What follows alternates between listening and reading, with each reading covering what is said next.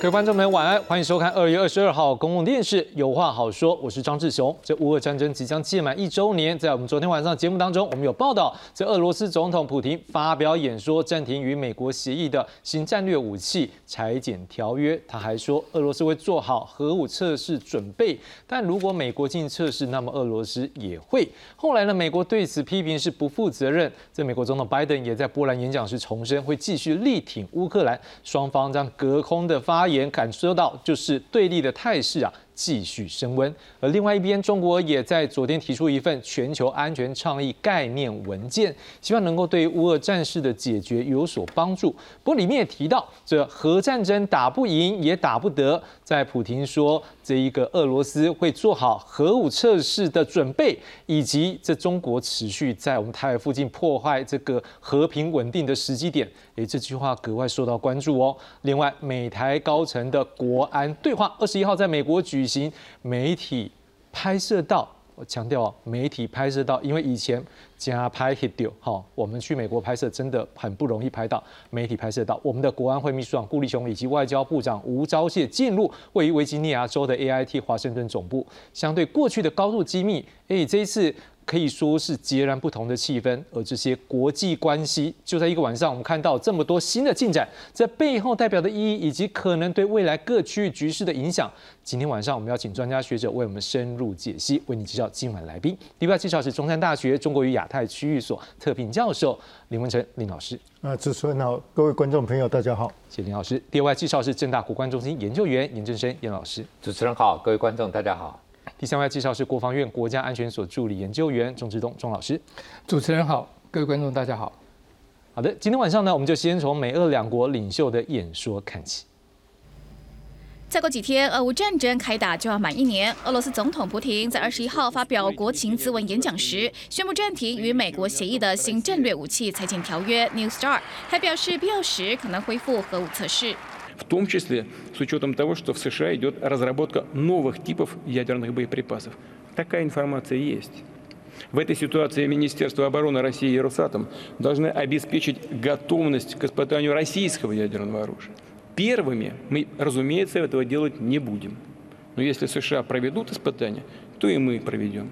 New START 是美俄两国之间唯一仅存限制核武规范的协议，目的在于限制双方部署核武的数量。俄罗斯外交部对此强调，在条约的有效期限二零二六年到期前，依旧会遵守核弹头数量的限制。普京在演讲中依旧强调军事行动的正当性，并且指责欧美国家利用乌克兰冲突对俄罗斯进行制裁，是要结束与俄罗斯的关系。他很自豪，西方国家的制裁没有成功。对此，美国总统拜登则是与普廷隔空交战。他在波兰发表演讲，表示会继续坚决支持乌克兰，并且强化北约组织的东翼防线，在这星期内宣布对俄罗斯实施新的制裁。One year ago, the world was bracing for the fall of Kiev. Well, I just come from a visit to Kiev, and I can report Kiev stands strong. 而北约组织秘书长斯托滕伯格则是在二十一号与欧盟、乌克兰的三方会谈中，指责普京的决定是想朝着第三次世界大战发展。As he made clear today, he is preparing for more war. We are also increasingly concerned that China may be planning to provide lethal support for Russia's war. Putin must not win.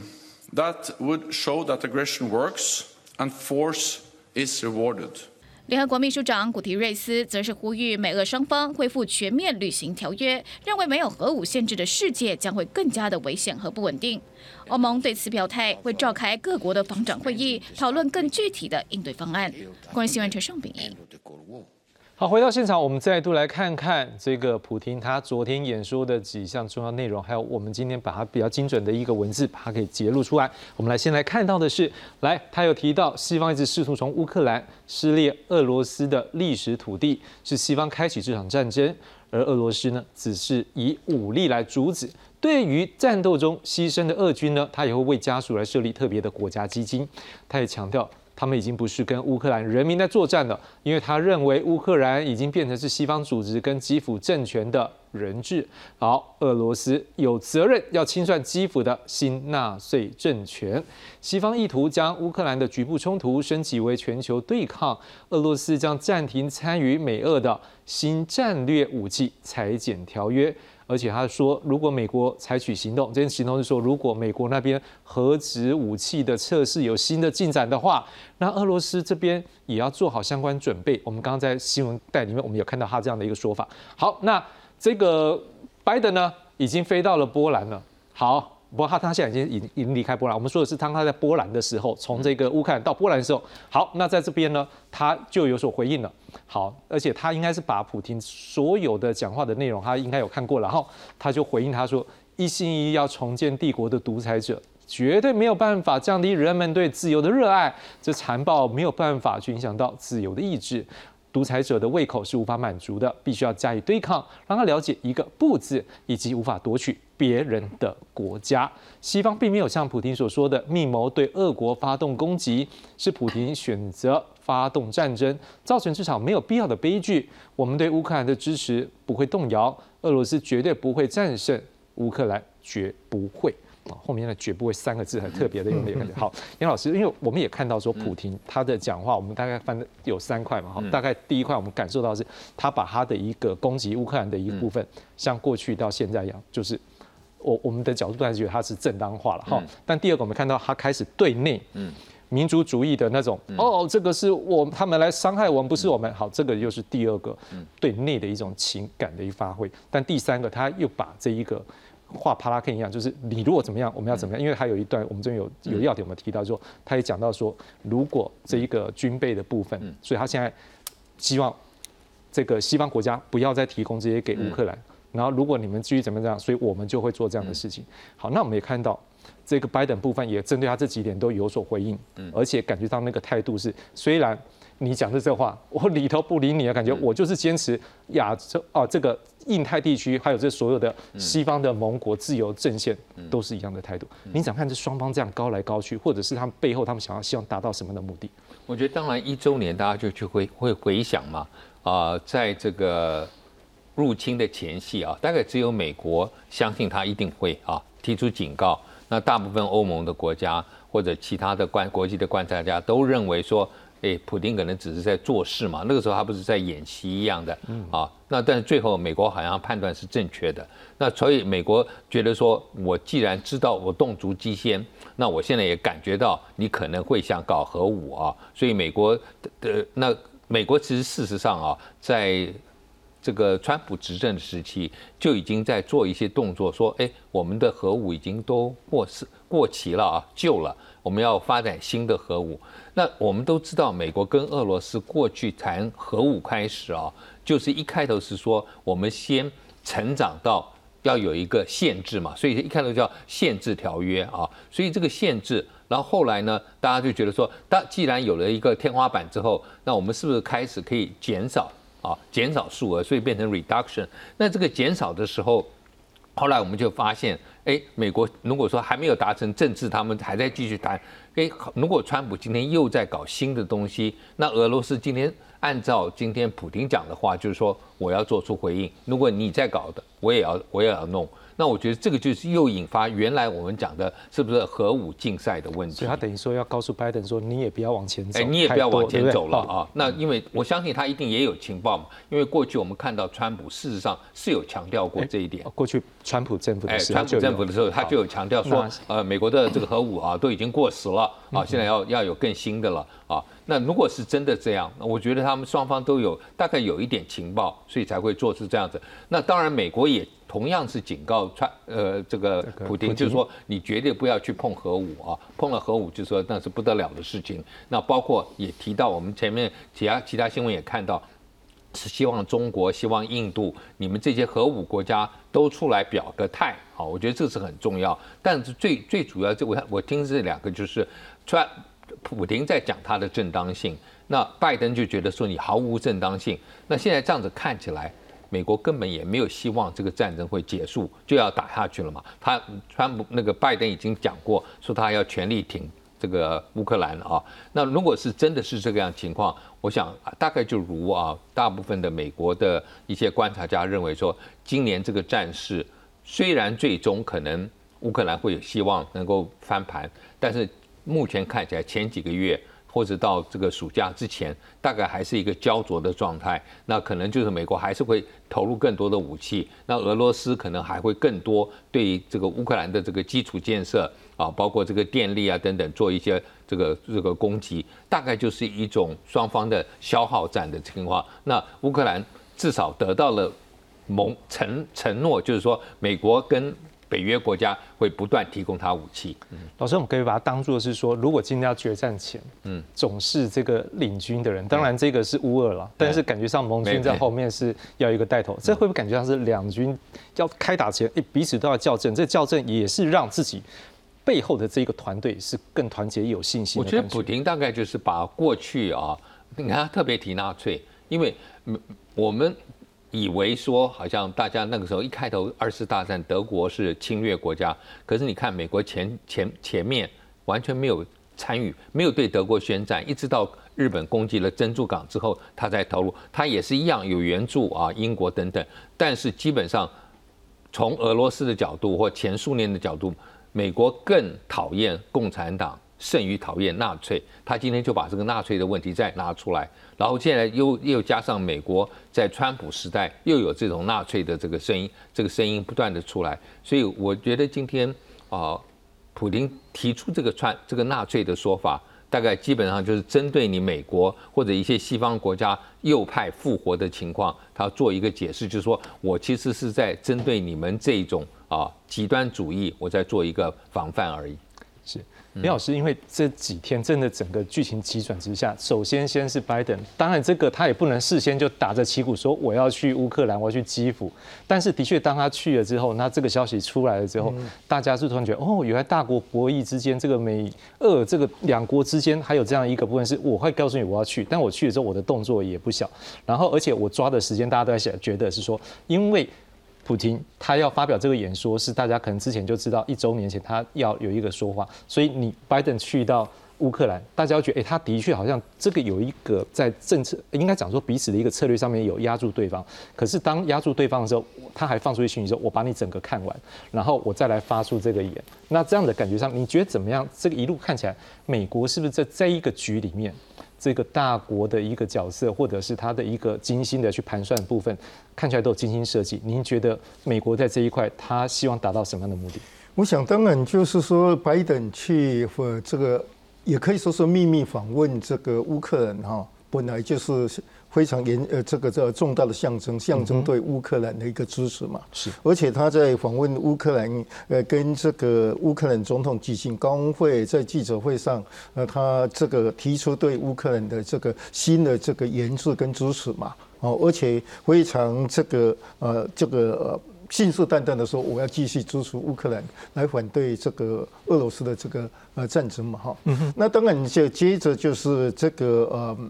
普丁的这个对呃国会的这个演说，呃啊，普京的国会演说之后，然后这个对西方的攻击，对美国的攻击之后，然后这个拜登到这个波兰去访问的时候，当然就回击啊，回击了哈。呃，我想这个当然是一系列的这个互动哈。但是这个今天呢，这个就是说，从美国的角度来讲，它本来的目标，你也可以讲说，乌克兰本来就是美国的一个代理人的战争啊。虽然这个拜登呢就强调了三次，他不会派兵介入哈，但是今天乌克兰的战争对俄罗斯的战争是符合美国的一个目标，这个目标就是把这个俄罗斯的国力把它降低。哦，而且这个呃，你可以讲说，拜登呢，本来就是冷战时期所信念或是适应出来的一个呃这个政治领袖了哈，因为他从一九七零年代就开始开始担任这个美国的参议员嘛，而且很长的时间在呃呃参议院的外交委员会里面，所以那时候的这个冷战的这出身的或经历冷战的这个美国的这些政治人物啊，反恶重于反中啊。哦，所以你看这个拜登，他比这个川普更加的反恶啊。所以拜登在这个上任以后，呃，第一次就是二零二一年四月份呢，他到个国务院去发表。他第一份的外交演说的时候，他对俄罗斯的批评是这个排在对中国的这个讨论这之前啊。你可以讲这个时候，呃，当然今天这个呃呃美俄之间的这个关系逐渐的恶化。我想，拜登担任这个总统，他是一个冷战时期所训练出来这个领袖啊，是有关系的。如果川普担继续担任总统啊，今天美俄的关系可能不会那么糟糕了哈，或许还是会很糟糕，因为普遍的国会啊，这是一眼反俄的情节跟反中的情节都很高了哈。所以我我我觉得呢，就是说。普丁后来回呛，然后这个呃拜登回应啊，因为这个普普丁的这个讲法就是把这个所有过错都归罪于西西方的国家，当然有对内消费，他就要告诉老百姓，你看呢，这个西方国家美国的这个为首这西方国家都在欺负我们啊，那这个呃为这个战争阵亡的这些将士啊，都都是国家的英雄，我要设设这个基金哦，因为基金在涣散的过程中里面，他需要一些讲话来凝聚内部的这个。这个向心力了，然后警告西方国家，你继续这样做下去的话，我可能一死俱焚。这这某种程度，你也可以说，呃，普京觉得这个战争是一直往下去，是对他越来越不利了哈。嗯，这是一种心理的反射。是，所以他警告西方，你再这样下去的时候，我也不顾一切了，呃，要死大家一起来，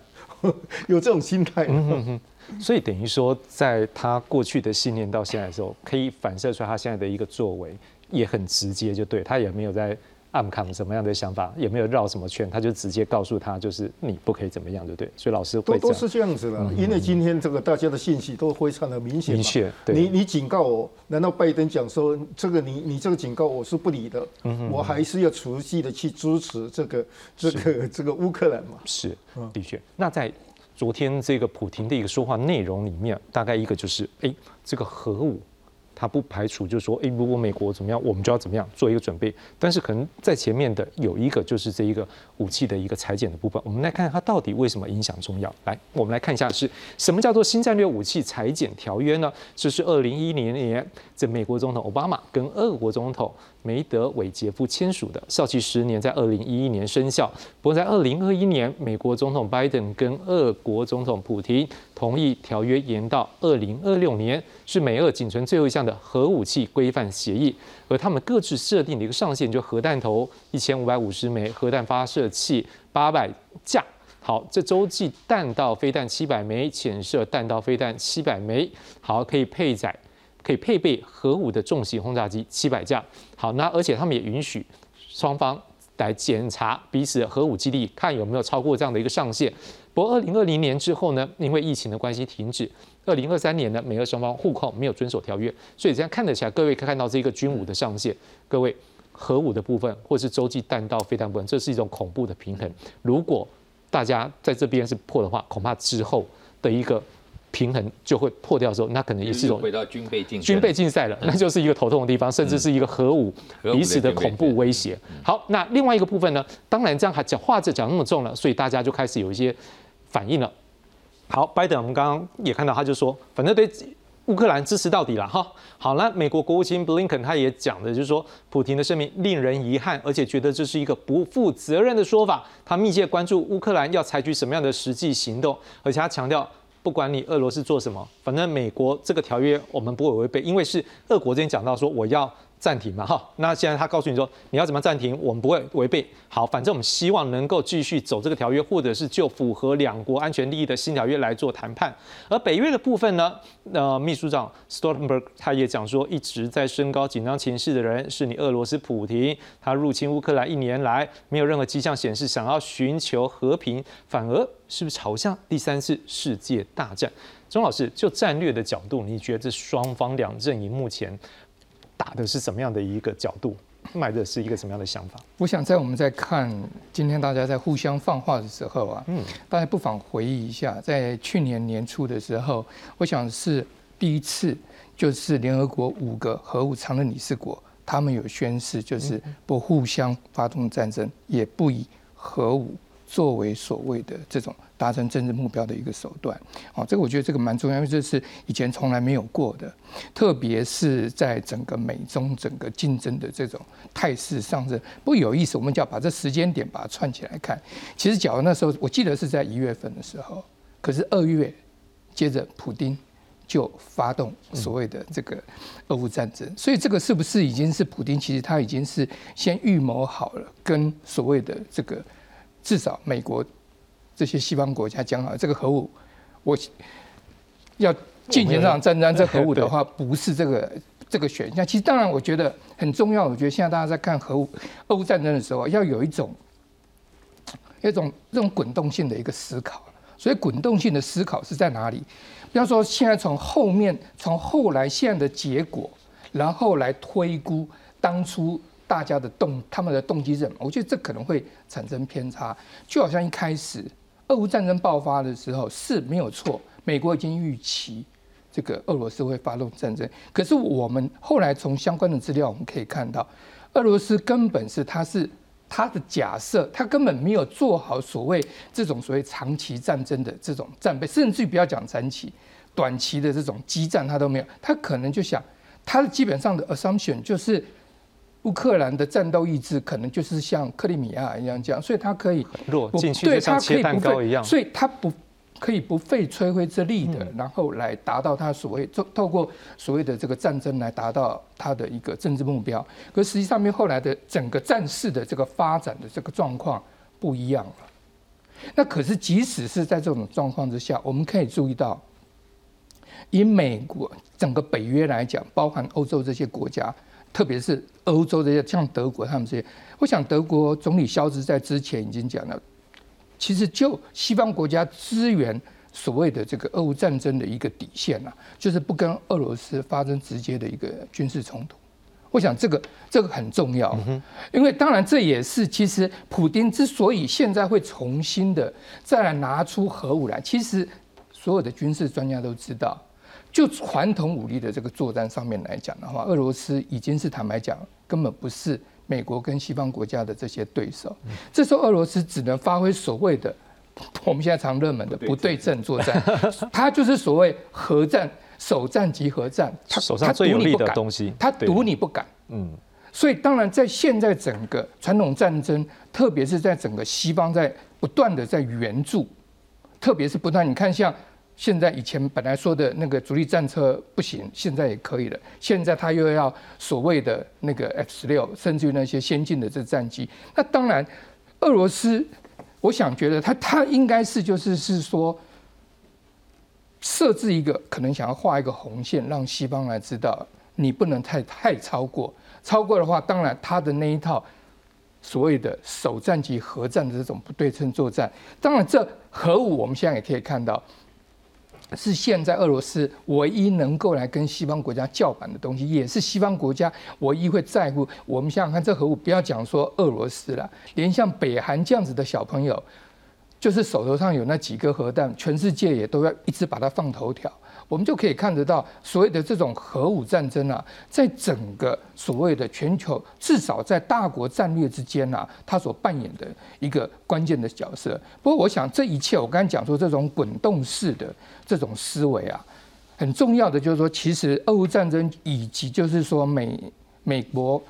为首这些西方国家跟俄罗斯最后怎么样在俄乌战争上面的一个互动，其实坦白讲，最后。还是决定于俄乌战争，实际上在战场上见真章啊。假如在传统战场上面来讲，我想俄罗斯普京输不起这场战争。是，你即使你至少在表面上，他绝对输不起。你只要西方国家。没有给他一个台阶下的话，他是不可能停的。至少现在等于是先用这个做叫板，但是至少老师应该您的反应，我大概是大概知道您的意思，说这些大国如果真的要轻易启动这个核武的战争，应该不可能，是不太可能。这不可能，这就是美国美国跟欧洲国家早就讲得很清楚。是拜登一开始就讲，不能跟俄罗斯打仗，一打仗这将是第三次世界大战，他底线就是很清楚的。所以老师在讲这个，我们就可以回头来看，我们刚刚有提到嘛，这个中国昨天提出这一份的一个倡议的时候，里面讲到核子武器这件事情时候。就大概老师这个味道，我们就可以闻到，这是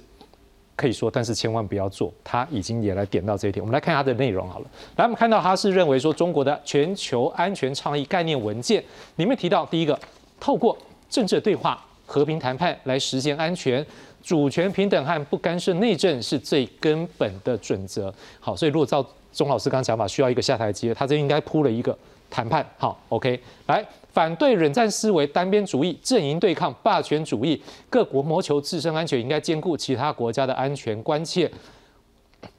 呼吁加强国家之间的战略沟通，化解矛盾，消除危机根源。滥用单边制裁和长臂管辖解决不了问题，反而制造更多困难。哎，这句话好像感觉到有点在讲美国最近对他的哦，这好，我很多句话都都有一个隐色感觉了。那对恐怖主义、气候变化、网络安全等等全球性问题综合施政，坚守不冲突、不对抗的底线，求同存异，管控分歧，坚决维护核战争打不赢也打不得的共识，推动全面禁止和销毁大规模杀伤性化学武器和生物。武器，严老师你怎么看？中国在这时候掏出这样的一个概念文件，可是每句话我们都总会有觉得，在某个时间点他在描述的是某项东西，甚至觉得如果放到台海的时候，好像又是另外一个感觉。你怎么看？说这时候丢出这样的一个？那我觉得你像刚刚前前面前面提到这边反对冷战思维、单边主义，那都是从川普开始。那拜登虽然有把这个啊北约国家或者盟友纳入啊一起。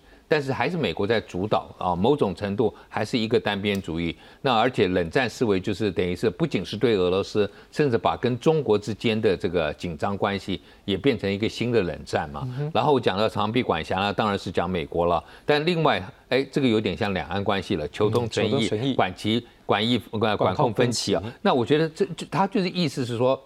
你中国跟美国之间，你在对抗恐怖主义、气候变迁这些上面，你们还是可以谈的。就是我们常常讲说，美国跟中国之间尽管有很多贸易、很多科技上面的矛盾，但总还是有几项是他们可以共同来谈。我想王毅大概就谈这一部分了。那核武当然就是，我想也是维持刚刚钟老师讲强调的，打不得哈，打不赢也打不得的。那另外当然这个消灭销销毁这个大规模毁灭性武器，那讲到了化化学武器，讲到生物武器，可是我觉得你们这些核武大国敢不敢讲？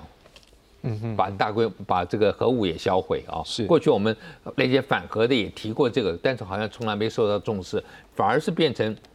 有核武的国家，你成为了所谓的核武俱乐部之后，然后你其他人不能进来了，这是我们这个 exclusive 啊！所以北韩你北韩你怎么可能可以啊？但北韩不管，他就这样子弄。所以今天我们看这个王毅提出来这个东西，事实上他有一点，他们过去大陆常常提到，但也很尴尬的一个东西。就是他尊重主权，这个尊重主权的时候就很尴尬。你这个主权，你是要尊重乌克兰的主权，还是说今天也要尊重？就是克里米亚现在已经是啊俄罗斯的一部分，而且俄呃大部分是俄罗斯人。那已经二零一四年回归了。那现在如果呃乌克兰要要进行和平谈判，他如果要回克里米亚。大陆会不会接受？那就是这个大陆的立场就比较尴尬，因为他现在可以可能就是说乌东的地方，他可以说我尊重你主权，但是你一定要搞出一套啊，就是地方自治也好，或者什么自治省呢，让这里个整个乌东地区的俄罗斯人感觉到是不一样的。可能就是大陆又把他们介绍一国两制也不一定啊。老师会不会一种状况？因为我们也知道说这几天各界都是，尤其是欧美国家都是要求。你中国要怎么样怎么样这样？对对。可是俄罗斯那边也会要他怎么样怎么样，所以每个人对他怎么样怎么样。嗯。那是不是这时候也要多出一个东西，各界都能接受？所以才会会不会说，像刚才我们在这一章的时候，我们是不是会看到一件事情，说好像这个内容有的是对美国，啊有的是对俄罗斯，啊有的是对。欧美交代，所以好像什么都放里面，会不会有这样的可能？所以我就觉得说，俄中国大陆啊，北京一定是想了一年都想不太出来怎么办，因为他虽然他跟两边都有都有对话的关系，可是实在想不出一个让他能够平衡。所以你看，刚开始谈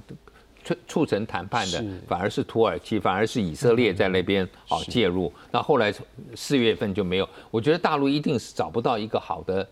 这个着力点，但是大家也觉得说，哎，你已经在那边混了一年了啊，你应该是可以出来讲几句话，你跟双方都可以获得他们的信任。美国、俄罗斯不信任嘛，啊，那其他有些，比如说，即使今天法国出来啊，愿意谈，哎，泽伦斯基对法国很不信任，对不对？所以，就大家就觉得说，哎，中国应该扮一个角色，可是我觉得很难了，真的很难。是，好，我们要来看一下，就是林老师，因为这次王毅。他也是等于说有一些说法，我们来看一下好了。好，我们看到他是说中俄关系坚若磐石，在国际变局当中经得起任何考验。两国应该制定新的共同措施以确保双方的安全。所以这次他等于说去到莫斯科去做一个访问的时候，等于说他也特别强调这两个国家的共同关系，所以这个关系他把它绑在一起哈。好，但是另外一个俄罗斯国家安全会议秘书长帕特鲁舍夫他是说，中国是俄罗斯外交政策的重中之重，两国必须要团结一致对抗西方，而且他支持这个中国在。台湾、香港、西藏、新疆问题上的立场，不要强调台湾不是问题。好，OK，我们跟香港、西藏、新疆不一样。好，但是反正莫斯科这句话就是讲到让你中国觉得好，应该有听得高兴嘛。好，好来，那美国新国防战略呢，则是有讲到说中国是迫切威胁，这俄罗斯呢是最重大的长期挑战。好，所以。虽然中俄的利益不同，但是美国跟两者之一爆发冲突，另外一个国也可能在全球姿势让美军陷入两难。好，要是总之一句话，站在国家利益的角度，中国目前选择利益的方式，是不是可能就掏出这样的一个倡议？好，他也在这个路线上怎么样迂迂回回，总是要选他最大利益。可是我们也在想说，啊，刚才那个倡议可不可以套用在台海？呃，当然了，他这个外交部啊，这是在二月二十一号哈，这个提发布的这个全球安全倡议的概念文件。那在同时啊，你可以几乎是同时的哈，这个王毅啊，他当然现在不是外交部，他更上一层楼了哈，是他跑到这个莫斯科去访问。哦，那所以他讲了一些话，当然是呃，这个呃，要讲给这个俄罗斯这个听的嘛。我还是支持你嘛，我们之间的关系啊，呃，这个固若磐石了哈。那这这个就多赢了一年前呢，这个普京跟习近平讲的嘛，中中俄之间的合作是没有上限的嘛。是。呃，讲讲这些话哈，听起来当然很好听嘛哈。那从这个嗯，当然从国家利益的角度来讲。每一个国家制定它的外交政策，都是从国家利益的角度来讲，中国也不例外，俄罗斯也不例外，美国也不例外的哈。那这从从这个中国的角度来讲，一方面俄罗斯的力量某种程度的这个被削弱，是对中国是有利的。但是俄俄罗斯的这个力量，如果从二流的国家 就变成三流的国家，甚至四流的国家，绝对不符合。这个中国的国家利益哈，过去啊，这个就是说从这个双边的关系来讲啊，或是呃这个对抗这个呃就是嘛美日之间的同盟，这是所有双边关系里面呢，对在东亚地区啊，对啊中国来讲最不利的。所以过去啊，呃中国要了平衡美日的这个这个同盟合作啊，就是。要跟这个俄罗斯来这个合作了哈，当然这个中国跟俄罗斯之间不是真正的同盟关系，所以大家用 semi alliance 就是准同盟关系嘛，因为他们没有同盟的这个条约嘛哈。所以在这种情况下，呃，这个中国看到俄罗斯现在快要打不下去了，可能会把呃或这个战争可能会失败的，然后失败的时候可能会造成非常严重的后果，会是会不会俄罗斯有政变呢？呃，俄罗斯会不会从此一蹶不振呢？在这种情况下的话了哈，呃，这个从中国的角度来讲，那中国会变成孤立无援。在国际社会，它变成孤立无援哈，因为俄罗斯是一个比较像样的大国嘛，不然你看看今天是哪一个大国跟中国在在一起的话，几乎没有了嘛。而且是安理会成员国对，所以在这种情况下，呃，他当然这个是呃必要的时候一定要给俄罗斯一些打气的，甚至未来的话，呃，这个呃可能会给俄罗斯一些实际的这个帮助。事实上，中国在这一年的这个俄乌战争里面，已经间接的对俄罗斯提供了很多的援助。就是我呃增加购买你的这个呃粮食，我增加购买你的这个呃石油、天然气嘛，这个时候我就提供钱让你继续打仗嘛。这很重要。只只是我没有，我给你银弹子，我不能给你给你武器而已嘛。他已经在支持他了哈。那在这种情况下，当然就是说，呃，刚才讲的全球安全倡议了哈。我们再来看这个，它是一个四平八稳的。这个这也就是中国也一再强调了，他要在这个全球扮演一个某种程度的这个重要的角色了哈。我要争取国际安全的这个话语权，所以里面的很多的讲话当然你是针对中国了。呃，针针对美国了，但有一些讲话是核武战争不能打，大家都知道嘛，因为核武战争是没有赢家的战争嘛。呃，那那这个呃，这个刚才讲过了，这个俄罗斯退，他只是说暂停而已，他说没有退缩。呃，因为大家都知道了，你继续制造核武弹头啊。这是笨蛋的啦。哎，为什么这个布林肯说我们不要增加，我们维持？为什么？你增加了以后，就你有一千枚，跟你有一百枚啊，呃，其实都一样的。你只要贺主的作用做好嘛。你增加越多，你越花钱嘛。那你摆在那边让他这个呃到最后淘汰，所以啊，普京他讲我暂停，我没有退出啊啊，你你要做我就做，就这个基本上这个呃做的就是说我更新他的技术啊，这个是有影响的，是，但增加了数量没有太大的意义。是，原来如此。好，那庄老师，我想问一下，如果说从这两位老师的分析，就是一个就是站他的国家利益，可是有时候话说出来了，别的国家也可以利用他的话来创造自己国家的利益。好，那我们先讲是说，可能各国为了世界和平啊，不是为他们自己国家利益了。好，那我如果基本上光为了世界和平，您刚才提到说，是不是也可能要给俄罗斯一个下台阶？有没有可能这个和平倡议里面，好，和平商议里面，我们可能可以在这里面得到一些东西，就是说。抓几句话，然后几个国家就说啊，你老公跟老二，你们这边是好朋友。那这个这个习近平这边他们有说这个东西啊，所以普京那边啊，你是不是可以看看说这个东西是这样的，有没有可能这样的一个机会？大家抓住战略的机会，互相找一个台阶，让这个战事就这样稳稳的下来。当然有啊，其实啊，在二十一号提出这个安全这个新的这个安全倡议之前。王毅不是在十八号在那个慕尼黑安全会议里面，他有提四点，所谓的让诶世界更安全。那不过那时候只有四点而已，他那时候的倡议只有四点，后来又变成六点。那他主要的差异多了，差异在哪里啊？我觉得你只要去比较一下，你就会就会发现。我先讲王毅在慕尼黑安全会议，他讲了四点：主权、嗯哼哼，和平，嗯哼。还有再来就是这个联合国，联合国其实就是多边主义，嗯哼然后以及所谓的这个发展，每个国家都要发展，就是强调反对所谓的像现在美国的贸易战了。我们可以其实我们可以看每一条每一条都有它的一个用意。我先从这个讲，然后我们再到后面，我们再来看为什么四点变成六点，然后变异差在哪里？是这四点里面第一个讲到主权，其实重点就是在台湾呐，重点就是在台湾，这为什么？因为我们可以看到，从去年整个在台海军事演习之后，从来没有过的欧洲开始关心所谓的台海安全。当然，在之前 G7 都已经讲过，可是你说真正哦，整个欧盟、北约正式来表达对台湾的一个，这是一个什么？就台湾问题现在国际化的一个趋势啊，中国要把它压下来。是，所以他特别强调主权，强调一个主权的一个问题。那当然，强调主权问题，可能就会像杨老师刚才提到，哎，那你讲主权，啊，你说不要双重标准，不要选择性适用，那你在克里米亚，那你又是怎么讲法嘞？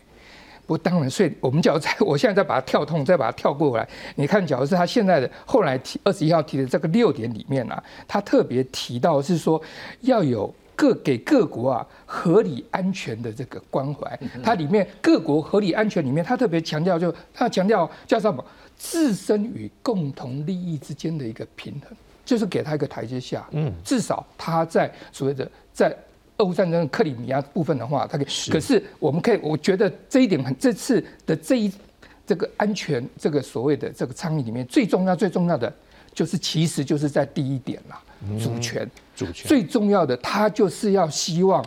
把所谓的台海问题国际化的这个问题啊，透过主权的这个概念，然后把它压下去。应该他也是怕说讲这么多，到时候被人家拿来用。对对，所以当然这是整套联合在一起的。我说第一个，其实所谓的讲主权，这个纯粹是就台海议题国际化的，针对台海议题国际化。那第二个，我们看他讲所谓的这个和平解决，那当然这是屁话嘛。俄罗斯可以拿枪打人家，就他为什么不去叫俄罗斯停止，对不对？当然，他现在所谓的唱和啊，干嘛？不过总的来讲，他就是希望也能够提供俄罗斯给俄罗斯，我刚才讲给俄罗斯一个台阶下。可是，当然你要给他什么东西，他不可能空手而回的嘛。那这样他没有没有办法这样。所以，其实第二条我们看到所谓的和平解决争端了，这是针对俄乌战争的。是。那第三条。所谓的这个所谓在联合国的这个架架构之下，当然在联合国的这个架构之下，就是结合前面这两项主权是，还有所谓的这个和平解决争端，这是联合国宪章所规定。当然，还有另外一个很重要的，就是要提出所谓一个多边主义、多边架构。因为在联合国的这个架构机制下面来讲，它才可以进行所谓的这种多边的这种倡议。当然，到最后我们可以看到他提到的所谓的这个发展。好，当然这个发展是他在后面的这个安全协议六项里面没有，六后面六项加两项是加加哪两项？就是加习近平那个什么共同啊，共同是持续那些可持续。好，那习近平的一个概念，一句话就是共同那个生命共同体的一个所谓共同安全，以及我们可以看到的，就所谓的这个维持传统跟非传统安全这种概念。按他这边就是强调，当然就是强调所谓的气候变迁。这是他讲这个是传统跟非传统是能够让西跟美欧。这些西方国家有共同话题的地方，这是他们的共同利益，有共同利益的地方，而不是是说哦，在前面，譬如在俄乌战争以及可能在主权问题延伸的台海问题上面立场上面的不一样。当然还有另外一个就是第三点的，我们讲说，他说哦，要有给各国一个这个合理的安全关切，这也是给这个俄乌战争给俄罗斯一个台阶下，以及他自己。不管是在俄乌战争，以及在台海上面采中诶的一个合正当化、合理化的一个一一个一一个倡议。老师，我想补一个题目，因为刚刚林老师有提到一个点，是说这个中国现在可能也会怕俄罗斯帮 key。好，那倒下去的话，他就很孤单。可是也有一个，我们刚才也看到一个点，我们再来问一下，是说。那个新国防战略，他有讲到，俄国是迫切威胁中国最大的、最重大的长期安全挑战。有时候虽然这两个是好朋友，但是如果有一些长期利益上面的话，也可能。所以会不会说，就这件事情的评估啊，也有可能他不会挺他挺到非常多。就像你刚讲，也要跟其他的西方国家做朋友，因为我的经济也要过啊等等。这是不是也是我们会看到说，在这件事情上面，中国不一定在这个里面挺的程度会挺到底，或者是他也需要跟其他人交朋友的关系。我个人倒是是觉得他他是会挺到底的，他会挺。我个人觉得会挺到底，就像林老师刚才讲的，他不能够让这个俄乌战争让让让让俄罗斯垮掉，因为在整体上面来讲，这个所谓的他要建构的所谓的这种多边的国际秩序啊，就没有办法成立了。还有另外一个就是是说所谓的，当然国多边国币多。边的国际秩序相当程度也是所谓我们现实主义上面讲的所谓的这种权力平衡。你当你主要的这个主角都没有之后，你变成是中国要直接要去跟美国对抗，跟西欧美西方这些国家来对抗。那你其他其实像北韩啦那种，还有像伊朗那种，只是区域层面上面的，并不会构成所谓它全球战略布局上面来讲的一个一个所谓的 key player or the game changer 了。这是我猜忌是老师，他口头上会继续的支持他，但实际上支持到什么样的程度？因为他到现在为止没有提供武器。嗯，哦，我刚才讲变相的经济上的援助了，经济的支持，但是他到目前为止不敢用武器提供武器。他要是提供了，美国老早把他抓出来因为美国一开始就警告他了，你如果这样，我就要制裁你啊。嗯。不过现在的关键是什么？就是其实有很多点哈。嗯。譬如说，打个比方来讲，我觉得现在。我们台湾可能会变成关键的这个 key player，为什么？因为我们可以预期，我们现在不是在媒体上面看到，在今年啊，可能会有台海会发生两件大事，一个就是蔡总统到底会不会去美国访问？第二个，这个美国众议院议长麦卡锡到底会不会到台湾来？这时候我打我是一个假设啦，假如譬如说。美国在这两件事情上面来讲，都等于是 do 台湾的 big favor，好，都让他们总统也去了，麦卡锡也来了，是，这时候不无可能啦。这时候中国就以台湾议题为所谓要挟，嗯，然后来提供所谓的俄罗斯所谓的这个武器，是。我，所以我是说，这整个啊都是 well connected，你很难是说单独的把它。单独的事情把它切断，然后来单独事情来看，甚至于我们可以看到，甚至于所谓的在伊朗的问题、北韩的这些问题，都整个连接在一起的时候，大家都是各自在创造自己的一个筹码。然后现在他们都是在互画红线嘛。对，对中国来讲，所谓台湾议题就是红线中的红线。你假如美国胆敢踩我的红线的话，那我给俄罗斯动。给个武器有什么了不起？那美国这边咬我啊？美国这边呢？台海是不是也是红线中红线？算吗？觉得算吗？如果对美国这边讲，台海现在的一个会不会对他讲是红线中的红线？红线，绝对。对呀，那会不会是红线中的红线？因为对他的利益会不会真的也是影响我觉得是要看你这个，如果真的有冲突的时候，你到底这个冲突的原因是什么嘛？如果说今天是台湾啊片面宣布独立，那那这个不是他的红线了。如果今天是没有任何的理由啊，是解放军就打过来了，那我觉得当然是美国的红线。所以要看这个发生战争的原因嘛。那乌克兰的战争，我觉得是这样子，就是说当时啊，俄罗斯所指控的有没有道理？就是说，哎。你们当初最早承诺的啊，怕不进入北约啊，我们有一个所谓的缓冲区 （buffer zone），结果你们都没有，还把它要弄进去。那然后再加上俄罗斯，当然是有一些民族主义的理由，说，哎，我在乌东的俄罗斯人啊，迫切渴望啊，祖国来帮他们，因为他们的语言文化都被打压掉了。哎，你们西方国家不是常常在讲什么各种的这种叫 genocide 种族灭绝，这是叫做文化灭绝嘛？所以。普京他觉得他是出兵是有正当性的，那可是问题上，你一旦打进去以后，如果你只是负责刚开始，我我我一直强调，刚开始他如果是就在乌东地区用武，我觉得没有话讲。结果他哇也打去基辅，到处乱打，那你就超过了你原先的目标，是那就不正不正当了。原来如果还还有点正当性啊，就是说我是为了解救乌东的。俄罗斯人，结果你打到别的地方，我觉得就没有了。那同样就是说，今天如果美台海之间有什么矛盾，那如果是按照美国所讲，当然美国说这个定。这个现状是由他来定义，是哪一方在破坏现状？那如果是大家都公认是台湾，或者公认是北京，那我觉得美美国就有一个比较明确的可以来的态度。但如果是很模糊的时候，那就由美国来决定。他觉得说我我在乌克兰太忙了，我就我不帮不了老师，不过这部分应该我想美国一直都有讲了，就是他尊重我们台湾两千三百万人民的自主。所以说这个国家未来的走向什么，还是会由我们自己来。我想我们自己他一直有很强调。意思就是说，如果按照他们现在认知，是你来宣布台独，那是你你片面破坏现状。好，事实上几位老师已经帮我们把下一段我要带的已经带出来。因为说句话，我们台湾真的不用自己妄自菲薄，我们真的在世界这这个环很重要，所以。的确，我们也感受到了美国对我们的重视，所以过去真的去美国，像我们之前跟蔡英文去出访去拍的时候，你要在他国务院前面，就像那个今天他们进去那个，我那时候我去绕过，因为我不知道他会不会蔡英文全面，我们去绕，我我还是觉得我也不太敢下车真的去拍，因为他还是有一定的那个戒备心的时候，哎，今天拍到了，这拍到讲知道我们去拍的时候，他不是说随便让你拍，你他愿意让你在前面去拍的时候，那也一定的默契上的开放，所以到底现在我们美台美之间的关系。多紧密呢？我们来看看下面这则报道。跟媒体镜头挥手打招呼，外交部长吴钊燮、国安会秘书长顾立雄，二十一号现身美国在台协会华盛顿总部，参加美台高层国安对话。美方出席官员则有副国务卿雪曼、白宫印太事务协调官坎贝尔、国务院亚太驻青康达、国防部印太事务助理部长瑞特纳等人。而闭门会谈更长达七个小时，不过台美双方都没有对此做出回应。媒体报道，嗯，外交部部长跟国安会秘书长在华府 AIT 总部会谈的新闻哦，外交部没有评论。以往呢，我们尽量是对外不公布了，事后说明。所以这个是跟以前有一点不同。呃，希望加强跟台湾的关系，啊，也做给他们看，做给一般老百姓看。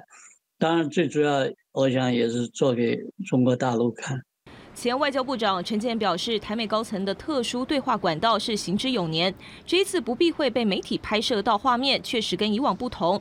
而现在时机敏感，除了美中侦察气球事件，还有众议院议长麦卡锡访台等议题。专家分析，这显示美方有意彰显跟台湾的沟通管道顺畅。像是即将接任 AIT 主席的白宫资深主任罗森伯格，也亲自来跟台湾高层会面。除了国安议题，也有可能谈论总统蔡英文的访美计划。因为假设有访美的行程，可能这个相关的一些程序啊，一些或或是后后续引起的一些。呃，可能一些影响啊，还有一些相关的细节就变得非常非常重要。不过，前立委蔡正元近日是转发美国媒体人言论，指出美国总统拜登有毁灭台湾计划。美国在台协会回应指出，拜登总统当年亲自投票支持台湾关系法，而且持续坚定遵守至今，包括协助台湾自我防卫等，对台湾的承诺坚若磐石。外交部也驳斥这个消息来源完全未经查证，绝非事实。记者韩英彭浩组整理报道。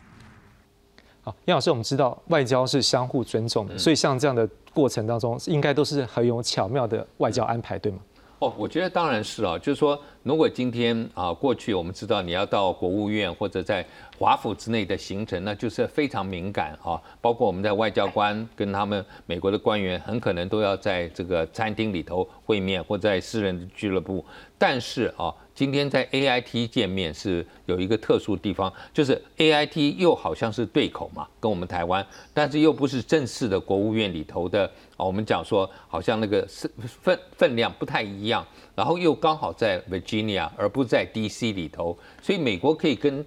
这个北京解释说，我没有跟他在华府见面。啊，而且这个就是说，这个主主负责的 A I T 的也不算是讲起来，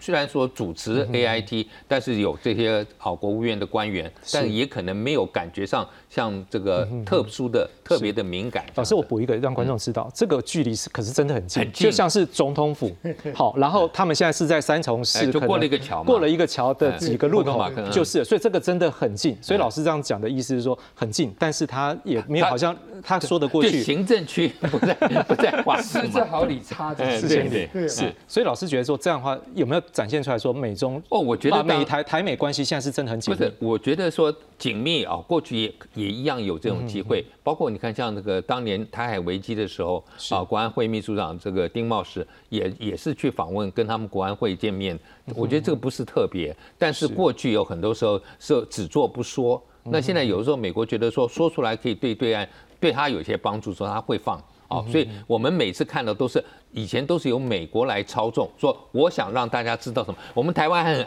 还很安静啊，不敢讲的时候，美国先讲，先讲都是这样子。嗯，对，下一个题目就是想要问李老师这个啊，所以美国为什么要让我们能够拍到这个？是不是某个程度也要让我们对内？某个程度是不是要让那个？中国这边有感受到一定的压力，因为这个当然是一个政治信号啊，都表示对台湾的支持哈。你可以讲说，今天的台美关系，不管从经贸、科技的合作、安全的合作，都可以说是一九七九一月一号建交以来最好的时期。那刚才刚才郑生中也讲过了哈，丁茂是在一九九零年代也曾经到美国去跟他们副国国家安全顾问对话，但是是在纽约。过去我们的外交部长是不可以专程到美国去的啦。那现在当然是没有进入华府，但是擦边球嘛。对，我我吉尼亚这个 A I T 就是在近郊嘛，所以这个呃，这个是一个非常这个非常的强的一个信息，表示美国对台湾的安全的个重视，而且谈的问题里面一定是不可避免的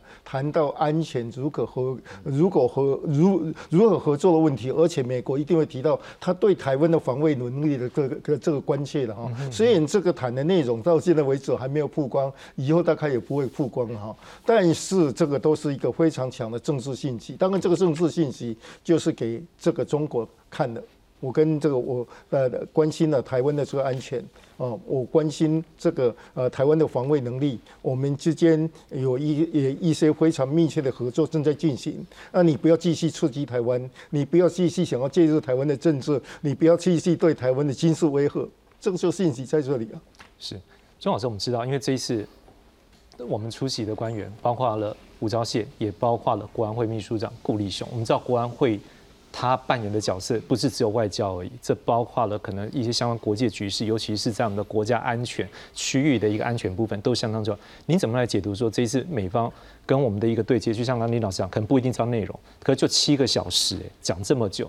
你觉得可能对我们的目前的安全防卫或各方面，双方可能有什么样程度的一个交流？我想这最重要的是第一个就是展现美国对台湾的一个信任啊，的信任感。那当然在这时候。另外一个非常，我个人觉得会蛮有可能，就是显显示啊，美国现在对台海局势的一个凶险的一个关心啊。那这也是落实整个拜登政府，它整体上面来讲，强调所谓的在战争或许冲突发生之前一个预防的一个措施，或许一句话，我们就所谓的外交贺主。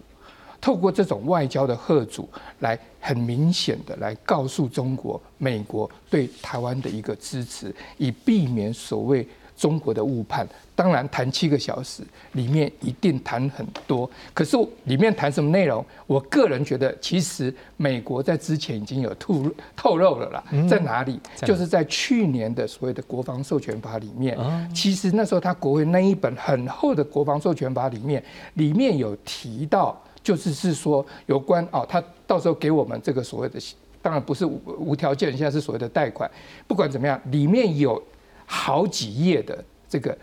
譬如说美国国防部要跟美国国会来报告有哪些，到时候他们要跟美国政就是提提供给政府要向国会提供的一些报告，里面有一个长长的这个项目，你要去看英文版的，我看没有媒体报道。其实这些啊。可能就是在这些这次在会谈的清单里面啊，那些东西都是可能就是要谈了解我们的意愿，对不对？对，然后来了解我们现在台湾的这个做的一个情形，因为实际上面不是前一阵时间蔡司来嘛，蔡司来，当然我相信啊，相当程度也是开始为预备当初那个通过的那个国防授权法里面美国国会所列出，当然那个不是美国国会的意见，我相信那个法案是。国会跟行政部门一个有经充充充分协调后的一个 list，是那这个 list 其实也先给我们台湾一个考题了啦。美国到时候来台湾看什么东西啊，都全部都在里面。所以我觉得我们有关单位啊，也要好好准备，再把那个条文拿出来，从他的那些条文的这个要他们到时候要给国防部做的一个报告。要要要做一个清楚，我们自己要先有准备，不要人家到时候问你，你一问三不知。最后，我想要强调的就是，其实我们一直想希望把所谓的台美关系跟美中关系脱钩，好让好，就是你美中关系不管怎么样来发展，不会来影响到所谓台美关系。可是事实上面，我们从这个俄乌战争，以及像现在的所谓他提的是安全差异，我说这些都是相连接在一起的。台美关系现在就美国的观点来看，实际上面也是因为美中竞争。